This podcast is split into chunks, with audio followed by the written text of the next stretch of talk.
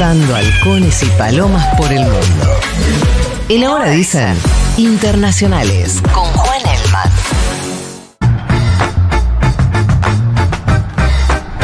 Aló, Elman, buen día, si se puede decir así. ¿Cómo te va? Bien, ¿ustedes? Bien, dentro de todo, porque andamos de este lado del mundo. ¿Qué nos podés contar de lo que vimos? ¿Nos explicás qué pasa?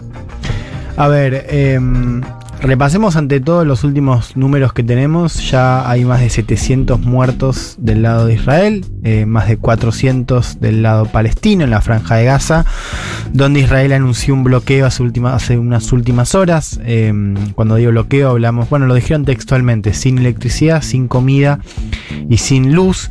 Eh, esto en la franja, de donde salió este ataque del sábado. Un ataque sin precedentes, no solo por el número de muertes que provocó, número de muertes eh, a los, digamos, es inédito de las últimas décadas que haya muerto tanta gente en Israel en un solo día, eh, pero decía, no solamente inédito por ese número de bajas, sino por el tipo de ataque. A ver, nosotros hace varios años que venimos viendo ataques de uno y otro lado, con la simetría que sabemos todos, pero digamos un ataque eh, más que nada aéreo, ¿no? Misiles desde la franja de Gaza hacia Israel o viceversa. Lo que pasó el sábado fue una incursión en territorio israelí desde el sur eh, de Israel. Eh, gente de Hamas que entra, Hamas, recordemos, grupo armado que controla la franja de Gaza. ¿no? Acá hay que entender que cuando uno habla de territorio palestino, habla en general de dos cosas. Y Jordania está controlada por la Autoridad Nacional de Palestina, que queda de un lado, la franja de Gaza, que es este corredor muy chiquito, ¿no? Eh, donde ahí sí efectivamente gobierna Hamas. Entran entonces eh, la gente de Hamas en Israel. Ahí tenés una situación que creo que hemos visto, ¿no? Eh, quienes estuvimos lamentablemente en redes sociales en, en esos días. Digo, situaciones de asesinatos, de violaciones, de humillaciones varias y entre otras cosas la captura de rehenes. Eso es una novedad, ¿no? No que se tomen rehenes en el conflicto, sino que se tomen tantos rehenes, ¿no? Más de 100. Eh, seguramente ahí los números difieren, pero ya hablamos de alrededor de 100 rehenes que fueron llevados a la franja de Gaza. ¿no? Esto hace también distinto este conflicto porque si bien Israel anuncia y ya está ejecutando una operación terrestre en Gaza, el hecho de que haya prisioneros ¿no? o rehenes cambia un poco la dinámica de la respuesta. ¿no? Eh, Básicamente porque uno imagina que va a haber algún tipo de negociación o que al menos se va a intentar recuperar a los rehenes. Antes de ir a lo que viene o el panorama eh, o el análisis político de la situación, algunas preguntas básicas. ¿Hamas es terrorista o no es terrorista? Yo lo considero como un grupo terrorista que además eh, gobierna en Gaza, digamos. O sea, es, es, si querés un partido político que tiene un brazo armado. Pero ¿por qué eso puede ir al análisis de cada uno? Ayer decía Sergio Massa en el debate, en un gobierno mío, jamás sería, jamás digo, eh, la organización sería considerada una organización terrorista. Sí, yo creo que ahí, digamos, entramos en, en el plano más de, de retórica de cómo impacta con la sensibilidad que estamos viendo ahora uh -huh. en Argentina, digamos. Pero, pero sí, a ver, yo utilizo grupo armado. Yo ayer lo discutí acá en, en el programa. Digamos. Para mí el, lo de ayer fue un acto terrorista. Uh -huh. eh, en el marco de un conflicto que por supuesto para entenderlo tiene que tener una mirada donde naturalmente la situación de opresión tanto en la franja de Gaza como en el resto de Cisjordania es un factor elemental para comprender la dinámica que estamos viendo. Es una dinámica donde la violencia, por supuesto, no forma parte de un lado. Ahora, me parece que digo, lo de ayer claramente se marca en, una, en, un acto terrorista. Por la búsqueda de civiles, por, por las la características. Manera, por, sí, por, por, por primero la operación eh, y segundo porque digo, acá, acá sí creo que lo podemos discutir y, y, hay un punto para hacer más allá de la indignación con las etiquetas, uh -huh. que es la operación estaba destinada a comunicarse como se comunicó. ¿No? O sea, esos videos que nosotros vimos también se vieron en el mundo árabe, ¿no? Videos donde había, eh, bueno, lo vimos, civiles. Querían siendo- mostrar esa crueldad. Exacto. Entonces, eso me parece que se marca en un acto de terrorismo, ¿no? Que está destinado eh, no solamente a, a espantar, digamos, a buena parte de los que ven el conflicto desde la óptica occidental o Israel, sino más que nada de la población del mundo árabe, donde la causa palestina siempre estuvo presente, pero es cierto que en el último tiempo había quedado relegada por intereses geopolíticos. Y es también un- una, una coreografía, una operación, mejor dicho, terrorista que tiene un impacto interno. Es- este es un golpe de efecto en el bloque de poder dentro de Palestina, ¿no? Donde siempre, y más que nada en los últimos años, hubo una tensión entre la autoridad palestina, ¿no? a la cual se acusaba de, de- de no hacer nada, y jamás que provoca un golpe de efecto, y hay que entender que también teniendo en cuenta los, últimos años donde la violencia eh, aumentó y donde la humillación también aumentó, ¿no? Tanto en Gaza como en Cisjordania, esta operación de comunicación mostrando la incursión en territorio israelí, ¿no? Creo que ahí tenemos una clave, eh, lo que se hizo en materia de toma de rehenes, inclusive asesinato de soldados, bueno, digo, efectivamente se enmarca en algo eh, que busca comunicar ese terror y que busca comunicar de alguna manera esa, esa campaña. Por eso la actitud de Hamas fue mostrar lo que está pasando en Israel, lo que pasó en Israel, y no la respuesta en Gaza, ¿no? Porque un poco la idea es mostrar una suerte de victoria. ¿Qué responsabilidad política tiene en esta tensión que se está viviendo en este momento el primer ministro israelí y eh, la discusión por un posible pacto o arreglo Sí. o acuerdo con Arabia Saudita? A ver, tiene mucha. Yo creo que, que primero hay que entender la falla de seguridad. Me parece que para, para entender la- la- el impacto interno que va a tener, digo, Porque se supone que es la gracia de Sí, Netanyahu, como que sí. eso no le podía pasar. ¿Se le encontró alguna explicación técnica a eso? No, ahora están circulando, por ejemplo, en, en Israel como que hubo algún tipo de mano negra dentro de los servicios de inteligencia, como era la progresista. Pero esto es una como una suerte de mm, de tela conspirativa o, de murmullo interno a la derecha, como que dice que el aparato de seguridad de Israel está infiltrado por elementos progresistas. Hasta ahora no Casi se un sabe. autogolpe. Claro, sí, sí, como una como que hubo, sí, ayuda desde adentro. Eh, pero la verdad es que hasta ahora no, no, no ha habido un, evidencia acerca de realmente qué fue lo que falló, por qué fallaron. Claro, también debe ser difícil de explicar, ¿no? Eh, en términos de inteligencia, ahí me parece que, estamos en un punto ciego, pero por ahora no hemos tenido un, un veredicto claro de qué fue lo que falló y por qué se falló de esta manera. Eh, a ver, yo creo que, más que el acuerdo con Arabia Saudita, el acuerdo inminente, que, era algo que Israel venía negociando en esta lógica geopolítica de también auspiciada por Estados Unidos, que tiene cada vez menos, o que quiere tener cada vez menos presencia en, Medio Oriente, digo, una lógica que se justificaba para Israel como una manera de brindar mayor seguridad a la población interna. Tanto en los acuerdos como en, con Arabia Saudita, con Emiratos Árabes. La- Emiratos Árabes fue firmado, el de Marruecos también, el Arabia Saudita se estaba discutiendo. Algunos decían que podía, que podía caer en estas siguientes semanas, meses. Eh, pero creo que yo hablaba de, la ruptura de un pacto, ¿no? O sea, por, por mucho tiempo eh, había algo en- en la oferta de Netanyahu que era, bueno, vos déjame hacer lo que yo tengo que hacer afuera, ¿no? Eh, por más de que eso implique un costo enorme, ya sea en materia de derechos humanos, pero más que nada la imagen de Israel en la comunidad internacional, a cambio de mantenerte seguro, ¿no? Eh, digo, por eso también creo que hay algo de, de la cuestión del terrorismo y de ver de cómo entra un, el Hamas en Israel. Cuando digo entra, digo entra a nivel literal. Digo, que eso echa por trizas, ¿no? El, el contrato electoral, político de Netanyahu, que me parece que va a pagar algún tipo de consecuencia.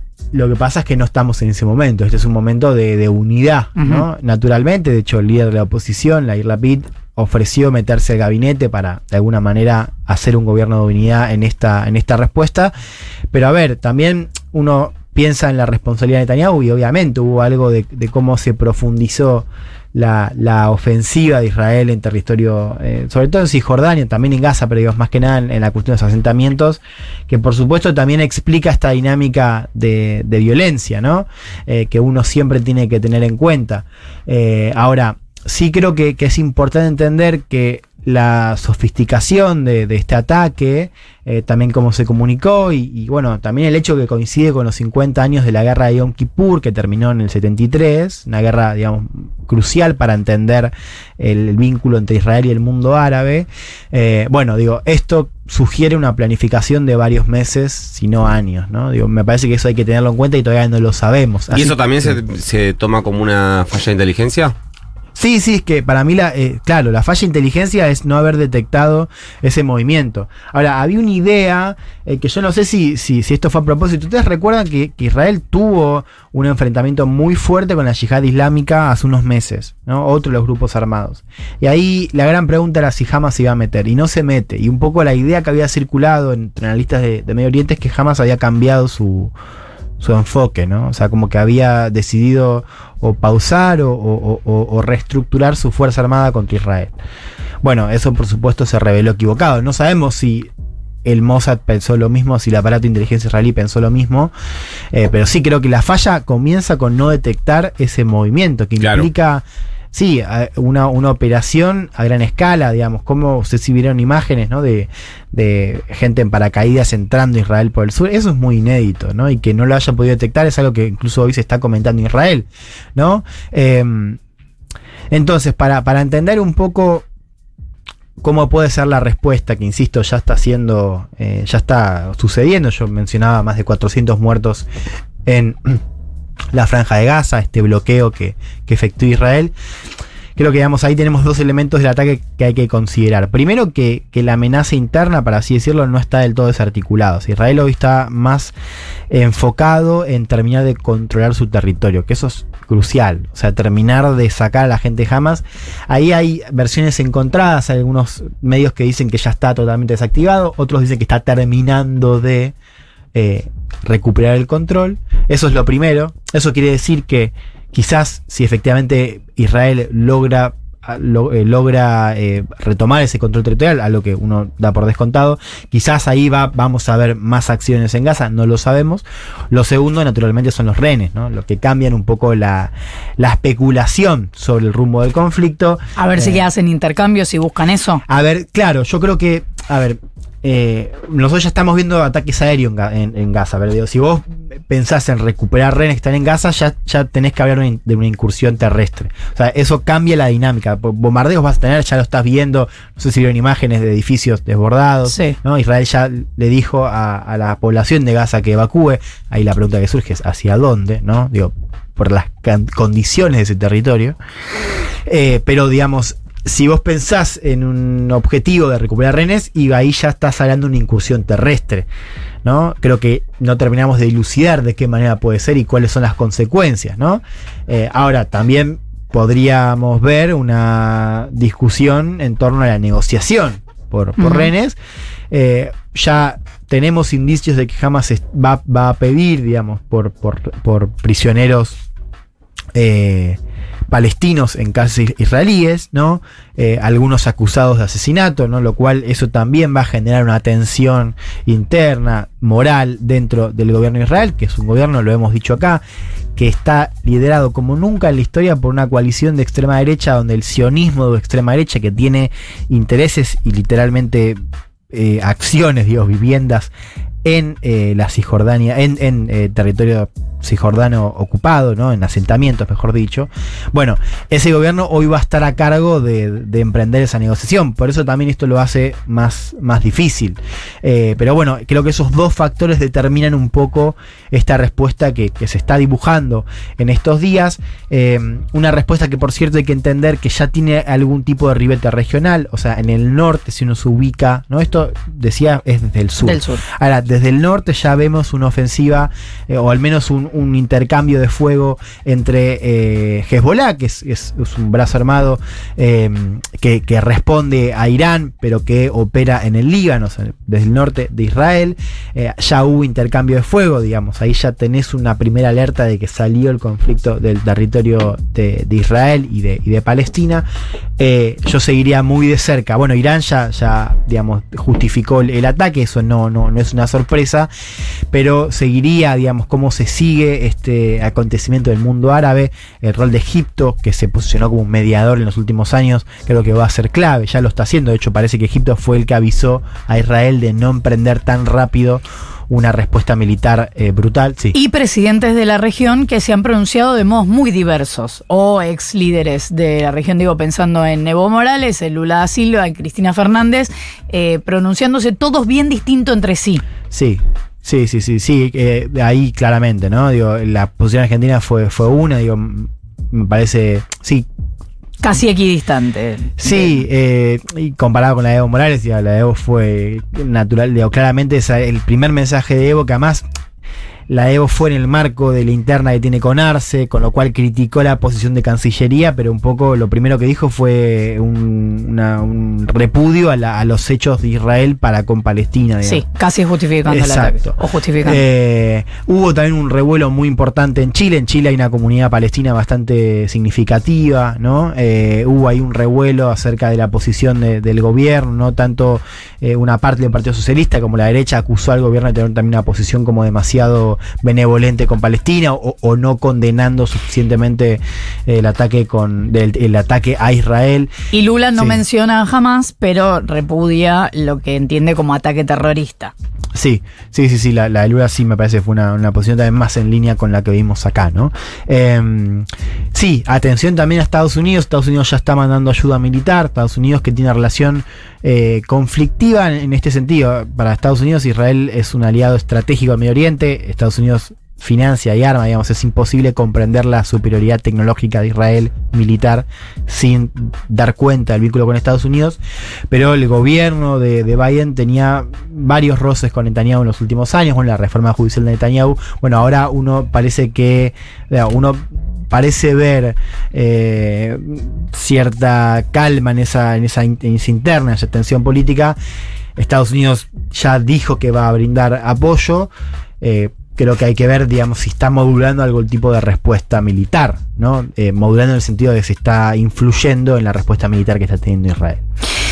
Juan Elman, que vino especialmente hoy lunes para contarnos qué está pasando en Israel. Gracias, Juan. A ustedes.